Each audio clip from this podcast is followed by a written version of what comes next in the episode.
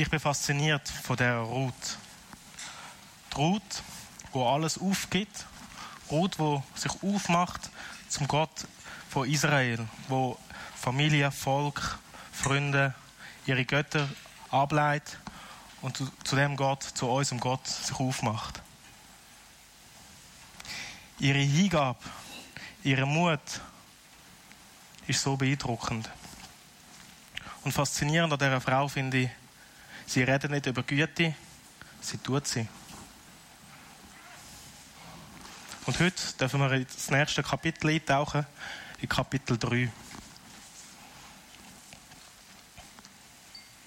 Aber das heutige Kapitel startet nicht mit der Nomi, äh, mit der Ruth, sorry, sondern mit der Nomi, mit der Schwiegermutter von der, von der Ruth. Und ihr habt jetzt dann gerade den Text oben angebeamert, genau. Er ist recht viel, darum habe ich ihn auch ausdrucken und euch noch auf den Tisch. Und heute, heute nehmen wir uns Zeit und jeder für sich selber den Text lesen und so tauchen wir in den Text ein.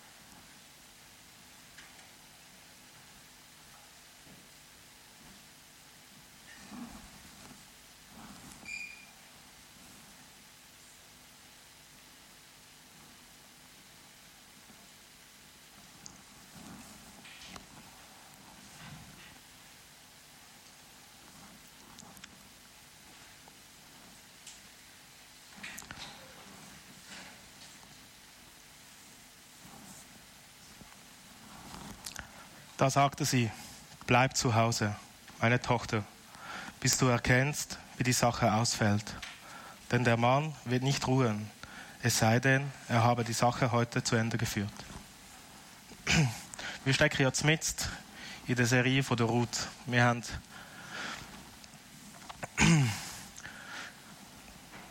Genau, wir haben, sorry, wir stecken jetzt mit in dieser Serie und wie bei jeder Serie, wie jeder guten Serie gibt es was bisher geschah oder ein Rückblick. Wenn man gerade eine Serie auf Netflix durchsucht, durchsucht muss man dann einmal gerade den Knopf drücken, weil man die andere Serie schon gesehen Und auch so möchten wir jetzt erstmal eintauchen, was ist denn bis jetzt überhaupt passiert? Was ist bis jetzt von Kapitel 1, Kapitel 2 geschehen? Ruth, die Moabiterin, lässt ihr altes Leben zurück, damit auch ihre Identität ihre Götter und ihr Volk. Sie geht mit Nomi mit und geht zu einem neuen Volk. Sie will sich dem Gott Israels anschließen. Sie möchte künftig dem wahren Gott, dem Gott Israels, gehören. In Bethlehem angekommen, ist sie erst einmal fremd. Alles ist fremd. Sie ist eine Fremde in einem Land, das sie nicht kennt. Sie ist eine Fremde. Sie kennt außer Nomi niemanden. Die beiden Frauen sind weitgehend auf sich alleine gestellt. In einer Umgebung, die sehr patriarchisch ist. Eine Riesenherausforderung. Ruth ergreift an. Ihr dürft den Ruth ergreift an die Initiative und fragt Nomi, ob sie auf das Feld gehen darf, Ehren lesen. Dabei trifft sie Boas, bei dem sie sich später herausstellt, dass er ein möglicher Löser ist. Was ein möglicher Löser oder was ein Löser ist, auf das gehen wir später in der Predigt noch ein. Weiter gibt Boas Ruth den Tipp, den Rat, nur auf seinem Feld Ehren zu lesen, um bei seinen Mägden zu bleiben.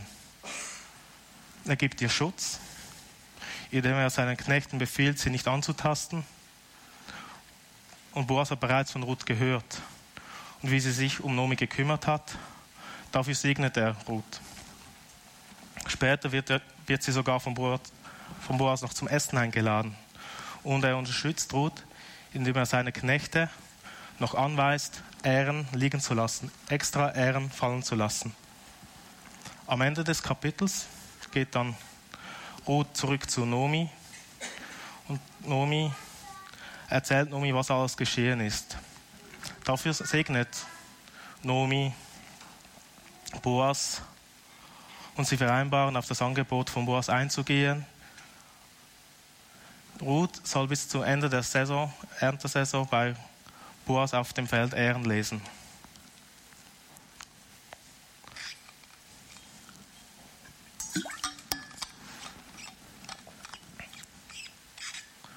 Boas und Ruth haben sich also schon getroffen, miteinander Kontakt gehabt. Dabei hat sich Boas bereits für Ruth eingesetzt und sie und Naomi kurzfristig versorgt. Konkretes ist zwar noch nichts passiert, dennoch kann man aus den Taten von Boas erahnen, dass er Sympathien hegt für Ruth. Dazu kommt, dass aber langsam aber sicher die Erntesaison zu Ende geht und das Ehrenlesen, diese Möglichkeit, sich zu versorgen, langsam zu Neige geht. Kurzfristig wurden sie zwar von Boas versorgt, aber offen bleibt, wie die langfristige Versorgung gelöst werden soll. Nomi sah sich vor drei Schwierigkeiten gesetzt. Wie konnte sie, da ihre beiden Söhne tot waren, den Namen ihres Mannes Elimelechs unter den Stämmen Israels erhalten werden? Welche weiteren Schritte muss sie unternehmen, um das ihr von ihr Elimelechs anvertraute Erbe zu schützen, loszukaufen. Wie konnte sie ihrer treuen Schwiegertochter Ruth Ruhe und Sicherheit gewähren? Da reift in Nomi eine Idee. Eine sehr abenteuerliche Idee, wie es weitergehen könnte. Kapitel 3 erzählt von dieser Idee und dessen Ausführung. Boas soll an seine Pflichten erinnert werden Nomi fragt Ruth in Vers 1 rhetorisch, meine Tochter, sollte ich dir nicht einen Ruheplatz suchen, damit es dir gut geht? Was meint Nomi mit Ruheplatz? Hier klingt Kapitel 1, 9 an. Hier wie dort wird das, die gleiche Wortwurzel benutzt und meint ein zur Ruhe kommen. Es steht für eine gesicherte Existenz, für eine geordnete Lebenssituation, für Sicherheit, Stabilität und Wohlergehen. An dieser Stelle ist, steht es im Zusammenhang mit einer Heirat. Man muss sich vor Augen führen, diese zwei Frauen in einem fremden Land, niemand, der sie unterstützt, allein auf sich gestellt und sie sammeln Ehren. Ehren sammeln unter den Ärmsten des Volkes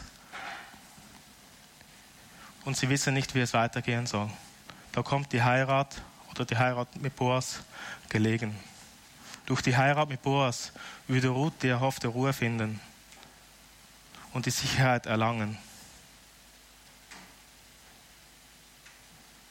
Boas als Verwandter und somit, wie im vorigen Kapitel erwähnt, auch als möglicher Löser soll der Glückliche sein.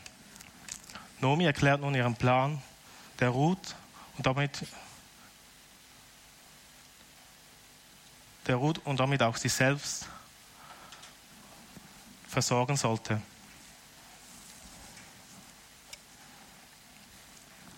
Durch ihren Plan wird sie selbst zum Antwort ihres Gebetes. Kapitel 1, 8 und 9, dort betet sie zu Gott, dass ihre Schwiegertöchter Ruth und damals noch Oprah Gnaden erweisen und sie Ruhe finden im Haus ihres zukünftigen Mannes. Nun teilt Nomi die Idee mit Ruth. Ruth macht sich danach, wie geheißen, frisch, putzt sich heraus, zieht ihren besten Kleidern an und womöglich hat sie damals noch ihre Trauerkleider angehabt, geht zur Tenne, wartete, legte sich schließlich leise ans Fußende von Boas und um Mitternacht erschrickt Boas und merkt, dass da jemand zu seinen Füßen liegt. Was wird Boas tun? Wird er Ruth davonjagen? Wird es die Situation ausnutzen und sich an ihr vergehen? Zunächst einmal fragt er Ruth, wer bist du? Ruth antwortet, Ruth, deine Magd, und geht einen Schritt weiter, als Nomi ihr aufgetragen hat, und bittet Boas, so breite den Saum deines Gewandes über deine Magd aus. Und zum Schluss sagt sie noch Boas, wer er ist. Er ist ihr Löser. Was sagt hier Ruth zu Boas? Was soll denn, so breite den Saum deines Gewandes über deine Magd aus bedeuten? Das Bedecken mit dem Mantel drückt zur damaligen Zeit einen exklusiven Anspruch auf eine Person aus, ja eine enge Zusammengehörigkeit und gleichzeitig auch Schutz, den der andere in dieser engen Verbindung findet. Ruth bittet also mit anderen Worten Boas darum, sie zu heiraten. Und außerdem zeigt das Bild oder zeigt die Worte auch die Schutzfunktion der Ehe auf, den Schutz unter dem Mantel finden. Ruth nennt als nächstes auch gleich den Grund, wieso der Boas überhaupt tun soll, weil er ihr Löser ist.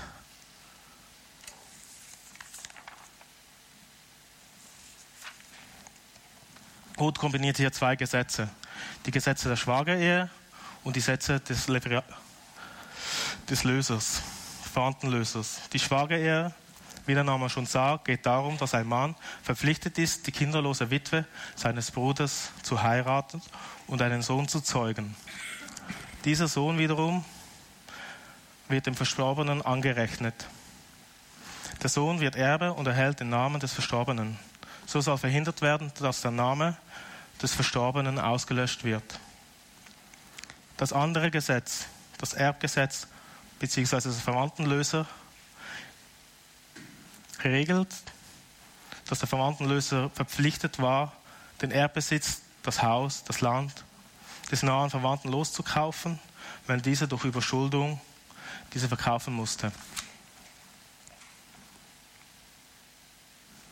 Ruth knüpft hier beide zwei Gesetze miteinander. Nirgends in der Bibel werden diese zwei Gesetze sonst miteinander verknüpft. Aber Ruth erkennt, was der Sinn dieser Gesetze ist. Sie erkennt den Kern. Und der Kern dieser Gesetze ist die Solidarität und Hilfe oder anders ausgedrückt, es geht hier in diesen Gesetzen um Gnade. Weil Boas ihr Löser ist, soll er sie heiraten. Ruth, eine mittellose Frau, macht dem reichen, älteren Boas einen Heiratsantrag. Ruth hält sich zwar an den Rat der älteren Nomi, aber mit dieser Bitte zeigt sie selbst, dass sie ganz genau selber entscheidet, wann dies angebracht ist und wann nicht. Ruth ist höflich, zuvorkommend, loyal und dankbar, aber keineswegs untertänig oder gar autoritätsgläubig. Sie macht nicht einfach alles, was die anderen ihr sagen. Sie ist kein Spielball von Nomi oder Boas. Die Bitte von Ruth an Boas ist so zentral, dass wir die Stelle noch, nachher noch genauer anschauen und zusammen entdecken wollen, wieso das so ist. Wie, er, wie reagiert jetzt Boas auf diesen Heiratsantrag? Scheitert nun der Plan? Nein, er schickt Ruth weder weg, noch vergeht er sich an ihr. Nomis Plan geht auf. Ihr Plan und ihr Vertrauen in Gott zahlt sich aus. Nomi wusste zwar von Boas, dass er ein gottesfürchtiger Mann ist, der einfach ein bisschen Nachhilfe brauchte, einen Stups in die richtige Richtung. Und Boas reagiert, wie er hofft. Ja, er ist von dieser selbstbewussten Art, von diesem Mut begeistert. Er sieht ihre Hingabe. Er segnet sie für ihre Treue, die noch schöner erwiesen ist als die letzte.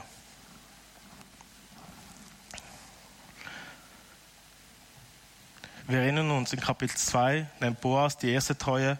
Ruth ist Nomi beigestanden. Dafür hat sie jeden und alles hinter sich gelassen. Sie hat sich mit, den, mit Nomi aufgemacht in ein fremdes Land, zu dem Gott Israel, um unter dessen Flügeln Zuflucht zu finden. Die zweite Treue zeigt sie so, Boas, dass Ruth wohl, wenn sie gewollt hätte, ohne Probleme einen reichen jungen Mann heiraten hätte können. Stattdessen wählt sie den deutlich älteren Boas aus Liebe und Solidarität zu Nomi. Durch die Heirat mit Boas wird Ruth und Nomi versorgt sein. Durch den Erstgeborenen aus dieser Verbindung wird der Name Elimelechs weiterleben und das Land Elimelechs wird wieder in den Familienbesitz kommen. Die Geschichte von Ruth und Boas ist keine Liebesgeschichte. Das will sie auch gar nicht sein. Die Geschichte dieser Menschen ist ein Hohelied der solidarischen Treue, der liebenvollen Rücksicht und rücksichtsvoller Freundlichkeit.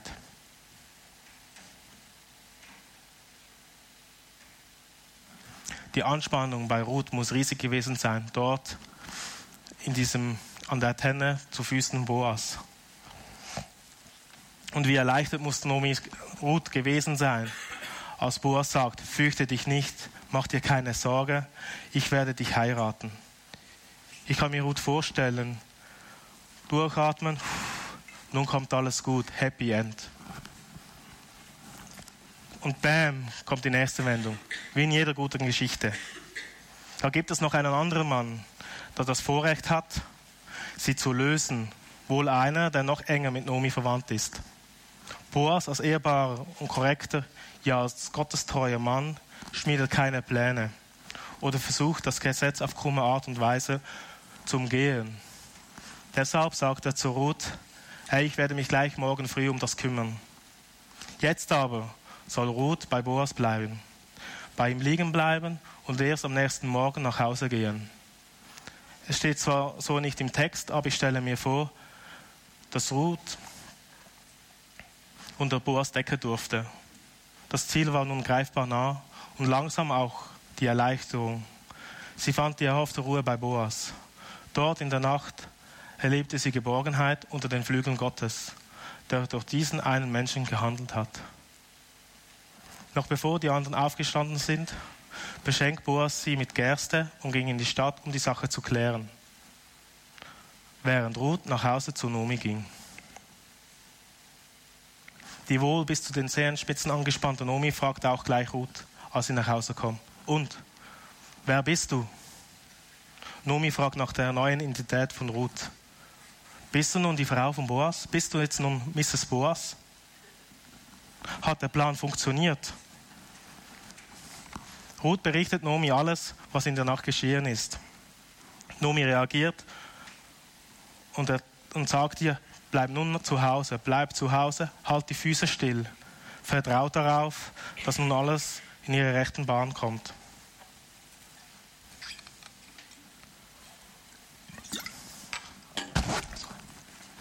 Dieses Kapitel bietet so viel Material, so viele Aspekte, dass es sich auf jeden Fall lohnt, das nochmal zu Hause durchzulesen. Schon alleine, dass Ruth die Trauerkleider anhat, könnte man eine ganze Predigt drüber schreiben. Aber hier wollen wir genauer auf die Bitte von Ruth auf Boas eingehen. Genau auf den ersten Teil der Bitte. So breite den Saum deines Mantels über deine Magd aus. Wir haben bereits erfahren, dass dies eine Aufforderung, eine Bitte von Ruth an Boas ist, sie zu heiraten. In dieser Bitte liegt aber noch viel mehr. Sie ist vielschichtiger, als man auf den ersten flüchtigen Blick erkennen mag. Am offensichtlichsten ist wohl, dass die Bitte einen Heiratsantrag darstellt und sie so zur Ruhe kommen soll. So soll Ruth zu einer geordneten Lebenssituation kommen. Darüber hinaus wird so Nomi versorgt und Elimelechs Name und dessen Erbe weiterleben. Wenn man aber einen Blick in den hebräischen Text wirft, sieht man, dass dort wörtlich heißt, bereite deine Schwingen über deine Magd aus. Dies ist insofern von Bedeutung, dass Boas im vorigen Kapitel ruht mit den Worten, der Herr vergelte dir dein Tun und dein Lohn möge ein voller sein, von dem Gott, dem Gott Israels, zu dem du gekommen bist, um dich unter seine Flügeln zu bergen. Ruth greift also hier ermutigt die Wortwahl von Boas auf.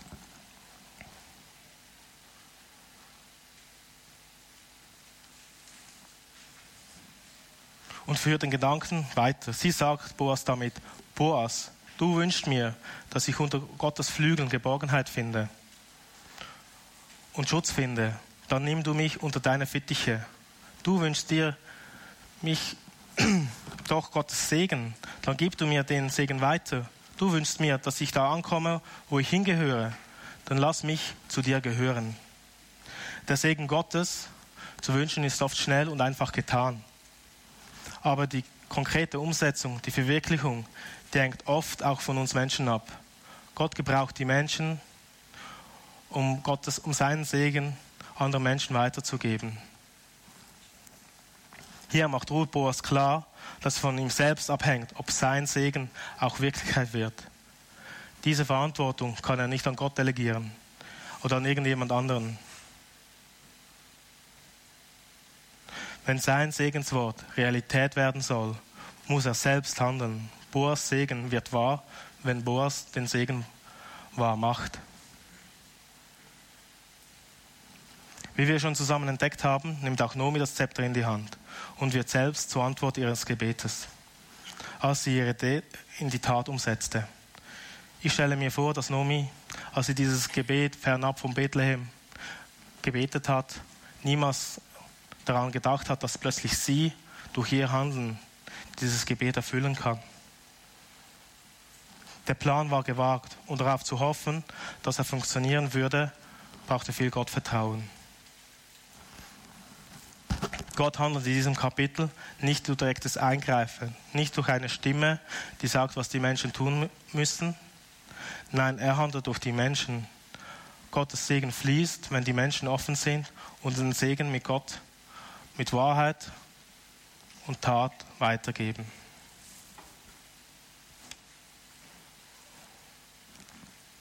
Was können wir von diesen drei Personen in diesem Teil der Geschichte lernen? Nomi handelt, nimmt das Heft in die Hand und Gott hält seine, seine Hand über die Idee. Nomi sorgt sich um Ruth. Sie möchte für sie einen Platz finden, an dem sie versorgt ist, wo es ihr gut geht und zu Ruhe kommen kann. Sie sieht eine Möglichkeit, da gibt es Boas, einen potenziellen Löser, der Ruth diese Sicherheit geben könnte. Nomi ergreift die Möglichkeit, leitet alles in die Wege, aber dann liegt das Gelingen dieser Idee nicht mehr in ihren Händen, sondern in den Händen von Ruth und Boas. Nomi hat jetzt nur noch die Möglichkeit zu hoffen und Gott zu vertrauen. Manchmal ist es daran, dass wir guten Gewissens handeln, die ersten Schritte tun, einen Schritt aufs Wasser wagen und darauf hoffen, dass Gott mitkommt, ja vorausgeht und seine Hand darüber hält. Nomi betete und wünschte ihrer Schwiegertochter dass sie Ruhe finden im Haus ihrer zukünftigen Männer. Ich bin überzeugt, dass es nicht ihr Ding war, das sie durchbringen wollte. Sie handelte aus Liebe zu ihrer Schwiegertöchter und Gott segnete sie dafür. Aber Nomi hilft sich auch indirekt auch selbst. Dadurch, dass Ruth nicht einfach irgendjemand heiraten soll, sondern Boas, der ein, Verwandten, ein Verwandter ist und somit auch ein Löser, wird auch Nomi versorgt werden. Das heißt, durch ihre Schritte hat sie auch sich selbst und ihre Situation verändert. Vielleicht ist es auch an dir, mutige Schritte zu tun, aus Liebe zu deinen Mitmenschen, Schritte zu wagen und zu hoffen, dass Gott diese, diese segnet und seine Hand darüber hält. Aber vielleicht bist du auch selbst in einer Notlage, hast bereits Gott die Situation hingelegt und nun ist es vielleicht daran, einen, einen mutigen Schritt zu tun. Dann ist da Ruth, die selbstbewusst nach bestem Wissen und Gewissen handelt, aber auch lernen muss, dass sie nicht immer die Kontrolle hat, wie wir am Ende des Kapitels gesehen haben. Hier sind zwei Dinge, die mir wichtig geworden sind, während ich an dieser Arbeit, Predigt gearbeitet habe. Zum einen, Ruth bittet. Ruth bittet und Boas antwortet. Und es wird zu ihm, zu ihr zum Segen. Konkret um Hilfe bitten, fällt mir persönlich schwer. Um Hilfen zu bitten, hat oft den fahlen Beigeschmack, versagt zu haben oder hilfsbedürftig zu sein. Zuzugeben, dass man es alleine doch nicht geschafft hat. Aber bei Ruth sehen wir, dass sie durch ihre Bitten gesegnet wurde. Vielleicht bist du in der Situation von Ruth, zuzugeben, dass du Hilfe brauchst und einen Schritt zu tun und zu bitten. Das andere, was mir wichtig geworden ist, Ruth bleibt zu Hause, vertraut, dass es jetzt richtig kommt. Sie hat die Kontrolle abgegeben nun liegt es in, in der Hand von jemand anderem, wie es weitergeht. Stillsitzen und darauf vertrauen, dass Gott es richtet. Genauso ging es mir auch bei meiner Prüfung im Studium. In der Griechischprüfung, als wir kurz davor waren und die mündliche Prüfung hatten, weiß ich noch, ich habe bis auf die letzten Sekunden die Wörter gelernt. Vielleicht kennt ihr das noch aus der Schule mit Woki. Genau. Er lacht. Genau. Aber ich habe bis, bis in die letzte Sekunde gelernt, nicht weil ich dachte, hey, wenn ich das jetzt nicht lerne, äh, bestehe ich die Prüfung nicht, sondern ich habe mich, mir so versucht, die Hilfe, die, das Vertrauen, die Ruhe zu kriegen, die Sicherheit. Und ich denke mir, also so wäre ich jedenfalls, wäre Ruth am liebsten mit Boas los in der Nacht, gleich zu dem anderen Löser und gesagt, hey, schau, er will mich heiraten, ist okay, alles gut, gehen wir weiter. Aber Boas sagt dir, hey, wir verbringen jetzt die Nacht hier und am nächsten Morgen werde ich mich darum kümmern. Ruth muss einen Schritt zurückgehen.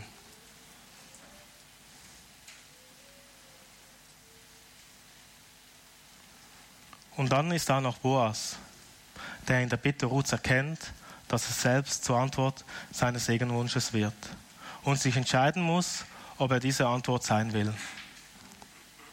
Manchmal liegt es in unserer Macht, anderen zu helfen. Ich bin in der Feuerwehr und wenn ein Feuer brennt, kann ich entweder beten, Herr, erlische das Feuer, oder ich kann Gott danken, dass ich ausgebildet bin, dass ich den Feuerwehrschlauch in die Hand nehmen kann und das Feuer löschen kann. Ich war in der Lage, dies zu tun. Wir erleben in Nomi, Ruth und Boas ganz verschiedene Situationen. Und jeder von uns kann in einer oder soll in einer solchen Situation sein oder vielleicht sogar in mehreren. Durch Liebe und Barmherzigkeit bewegt werden und das Beste für andere Nächsten suchen. Im Vertrauen auf Gott Schritte wagen und tun, was aus eigener Macht möglich ist. Aber auch wissen, wann es an der Zeit ist, Gott wirken zu lassen oder sich zu entscheiden, Segen zu sprechen oder selbst zum Segen werden. Was ich zu Boas unbedingt noch sagen will, man könnte am Beispiel von Boas das Gefühl haben, wir müssen jetzt in Aktivismus verfallen. Nur noch Segen, wenn wir auch selbst den Segen ausführen können. Immer für andere da sein, immer, immer helfen. Irgendwie könnte man auch das Gefühl haben, dass wir gar kein Gottvertrauen mehr brauchen. Wir können das selbst tun, wir können selber das regeln. Aber das Kapitel will das nicht sagen. Aber manchmal ist es mit einem Gebet oder einem Segen nicht getan. Manchmal merken wir oh, nun ist es an der Zeit zu handeln. Ich kann mit meinem Handeln der anderen Person zum Segen werden. Ich kann Gottes Segen weitergeben. Wir müssen festhalten, Boas hatte die Wahl, ob er Ruth heiraten würde oder nicht. Wir wissen nicht, wie die Geschichte ausgegangen wäre, wenn Boas Nein gesagt hätte. Aber ich bin überzeugt, Gott wäre zu seinem Plan, zu seinem Ziel gekommen. Wir dürfen auch Nein sagen oder jemanden dazu holen, der Ressourcen hat, zu helfen. Und dennoch, Gottes Segen kann durch uns in dieser Welt sichtbar werden. Gott gebraucht dich und mich, dass wir seine Liebe greifbar, erfahrbar wird. Klar, Gott kann das auch ohne unsere Hilfe wirken. Aber in diesem Beispiel sehen wir, dass Gott Boas gebraucht, um seinen, seinen Segen fließen zu lassen. Wie das konkret aussieht, ist so unterschiedlich. Lasst uns offen sein, dort Gottes Segen, seine Liebe sichtbar werden zu lassen, wo wir sind. Frage dich doch, wo du in der Adventszeit den Segen Gottes weitergeben kannst.